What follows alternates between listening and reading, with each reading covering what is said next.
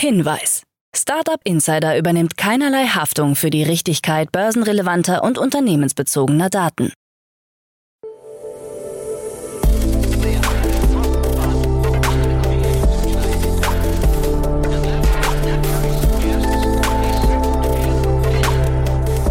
Startup Insider Daily.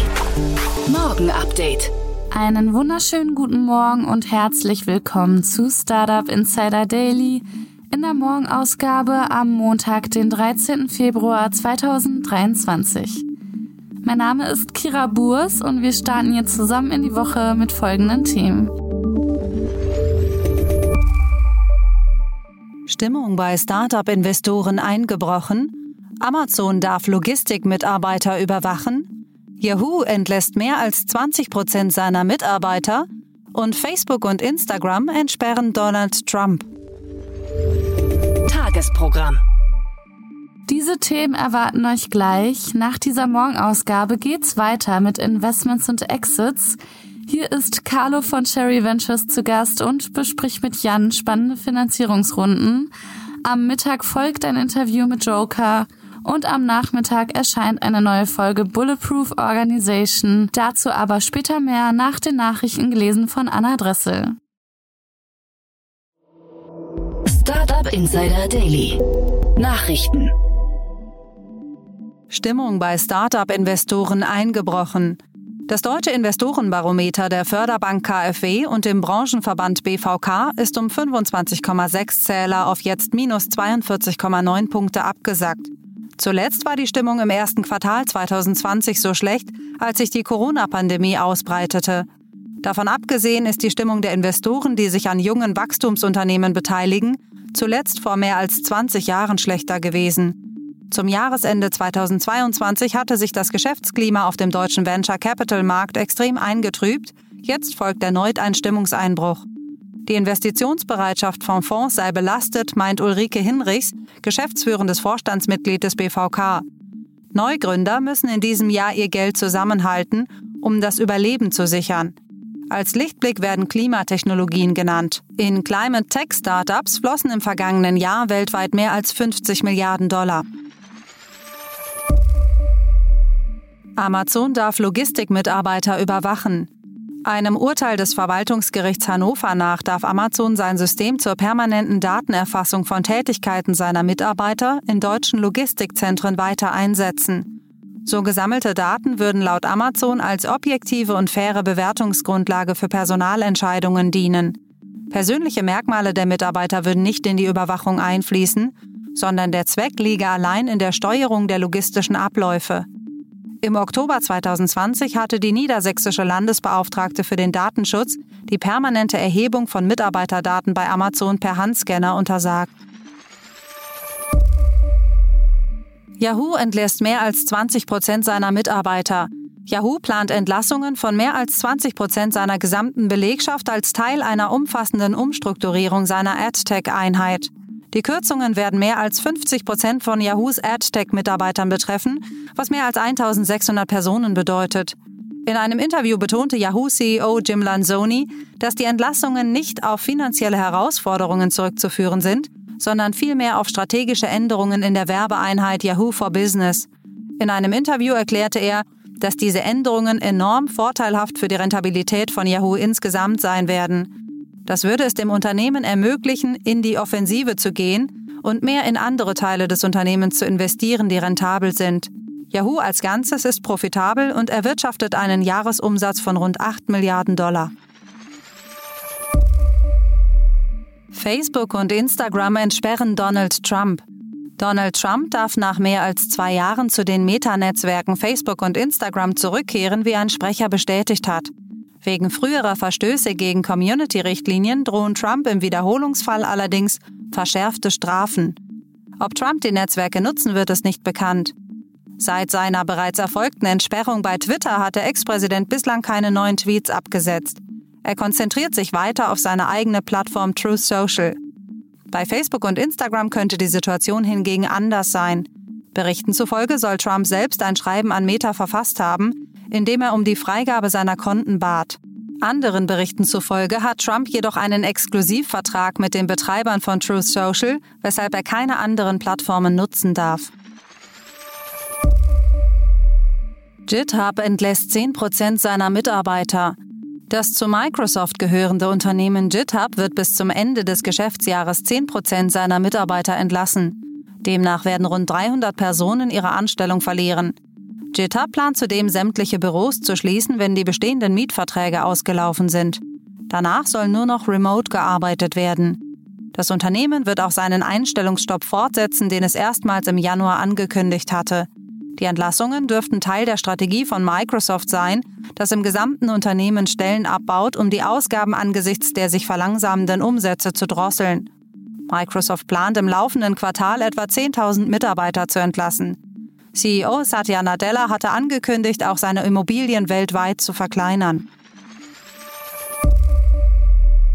Microsoft entlässt 100 Metaverse-Forscher. Insiderberichten nach hat Microsoft sein Industrial Metaverse Core Team nach nur vier Monaten wieder aufgelöst. 100 Mitarbeiter aus dem Forschungsbereich sollen entlassen worden sein.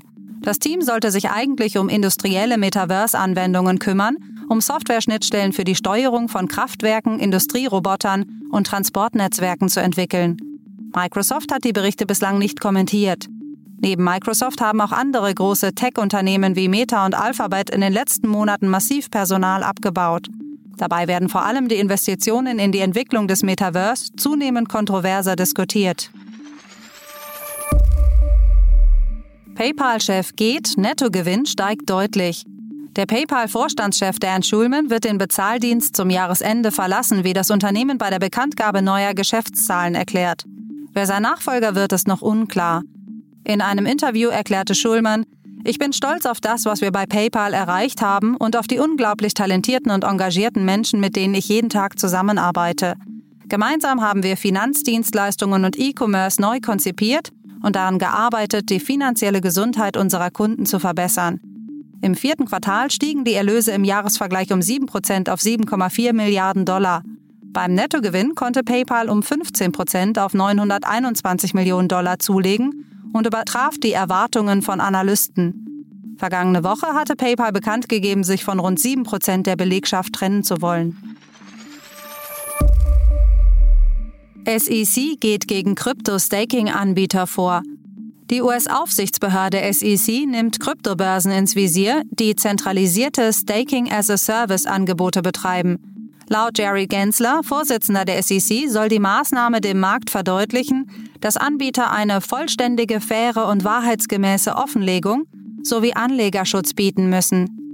Kryptovermittler müssen, wenn sie Anlageverträge im Austausch für die Token der Anleger anbieten, die von unseren Wertpapiergesetzen geforderten angemessenen Offenlegungen und Schutzmaßnahmen bereitstellen, so Gensler weiter. Als Reaktion darauf hat die Kryptobörse Kraken mit sofortiger Wirkung ihre Staking-Angebote für amerikanische Kunden geschlossen und eine Strafzahlung von 30 Millionen Dollar akzeptiert. Bill Gates Firma Ginkgo kooperiert mit BioVec. Das US-Biotech-Unternehmen Ginkgo ist eine Kooperation mit dem niedersächsischen Startup BioVec eingegangen. Das 2019 von Srinivas Karoturi und Pratik Mahalwar gegründete Unternehmen arbeitet mit Hilfe von Bakterien, die bei der Herstellung des Teegetränks Kombucha verwendet werden. Ginkgos Hauptinvestor ist Bill Gates. Ziel des Unternehmens ist es, eine führende Plattform für Zellprogrammierung und Biosicherheit aufzubauen. In einem Interview mit dem Handelsblatt erklärte Mahalwar, dass das Unternehmen bis 2030 einen Umsatz von einer Milliarde Euro jährlich erzielen will, was rund 0,3 Prozent des gesamten Marktes für Zellulose entspricht. 2 Milliarden Dollar für Redwood Materials. Das vom ehemaligen Tesla-CTO Jeffrey Straubel gegründete Akku-Startup Redwood Materials hat vom US-Energieministerium ein Darlehen in Höhe von 2 Milliarden Dollar zugesichert bekommen. Mit den neuen Mitteln soll in Nevada eine neue Gigafactory entstehen. In South Carolina unterhält das Unternehmen bereits eine Batteriefabrik, wo sie Elektroauto-Akkus von Tesla, Toyota, General Motors, Ford, Amazon, Volkswagen und Nissan recycelt. Redwood Materials ist für die USA von strategischem Interesse, um bei E-Auto-Akkus eine größere Unabhängigkeit von Asien zu erhalten. Indem wir wichtige Batteriematerialien in großem Umfang im Inland produzieren, werden wir die Batteriekosten senken, Tausende von US-Arbeitsplätzen schaffen und dazu beitragen, dass Milliarden von Dollar in der US-Wirtschaft bleiben, die sonst im Ausland ausgegeben würden, so das Unternehmen in einer Pressemeldung.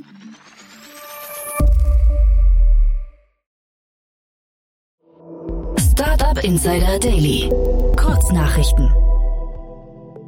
In einem Interview hat Bill Gates die Prognose gewagt, dass künstliche Intelligenztools wie ChatGPT viele Büroaufgaben effizienter machen werden, da sie triviale Aufgaben wie beispielsweise das Schreiben von Rechnungen oder Briefen übernehmen werden. Er sehe aber auch viel Potenzial außerhalb des Büros, beispielsweise als Mathe-Tutor für Schüler und als medizinischer Berater für Menschen, die keinen Arzt besuchen können. Das geplante Gesetz zum Schutz von Whistleblowern hat am 10. Februar 2023 nicht die erforderliche Zustimmung im Bundesrat erhalten. Das Gesetz soll den Umgang mit Meldungen zu Betrug, Korruption und anderen Missständen regeln, sowie den Schutz von Hinweisgebern von Repressalien. Das Gesetz wurde ursprünglich im Dezember 2022 vom Bundestag verabschiedet. Bundesregierung und Bundestag haben jetzt die Möglichkeit, den Vermittlungsausschuss anzurufen um einen Kompromiss mit den Ländern zu erzielen. Reddit meldete einen Sicherheitsvorfall, bei dem Angreifer durch eine Phishing-Kampagne Zugang zu internen Dokumenten, Code, Dashboards und Business-Systemen erhalten haben. Laut Reddit seien aber die Hauptsysteme mit den eigentlichen Nutzerdaten der Plattform nicht betroffen. Stattdessen wurden Unternehmenskontakte, Mitarbeiterdaten und Informationen über Werbetreibende entwendet. Reddit empfiehlt allen Benutzern, die Zwei-Faktor-Authentifizierung zu aktivieren. Die US-Band Limp Bizkit hat ein Musikvideo zu ihrem Song Out of Style veröffentlicht. Darin kommt Deepfake-Technologie zum Einsatz, wodurch statt der Limp Bizkit-Mitglieder die Gesichter von Wladimir Putin, Joe Biden, Wladimir Zelensky und anderen bekannten Politikern zu sehen sind. Wir verlinken das Musikvideo in unseren Show Notes. Twitter-Besitzer Elon Musk stört sich daran, dass seine eigenen Tweets zu selten angezeigt werden. In einem Gespräch mit Musk hat dann einer der letzten zwei verbliebenen leitenden Twitter-Ingenieure vermutet, dass das Interesse an Musk nicht nur auf Twitter, sondern insgesamt zurückgegangen sei. Dabei verwies er unter anderem auf Google Trends. Für Musk offensichtlich eine Art Majestätsbeleidigung. Der Entwickler wurde nach dem Gespräch entlassen. Das waren die Startup Insider Daily Nachrichten von Montag, dem 13. Februar 2023.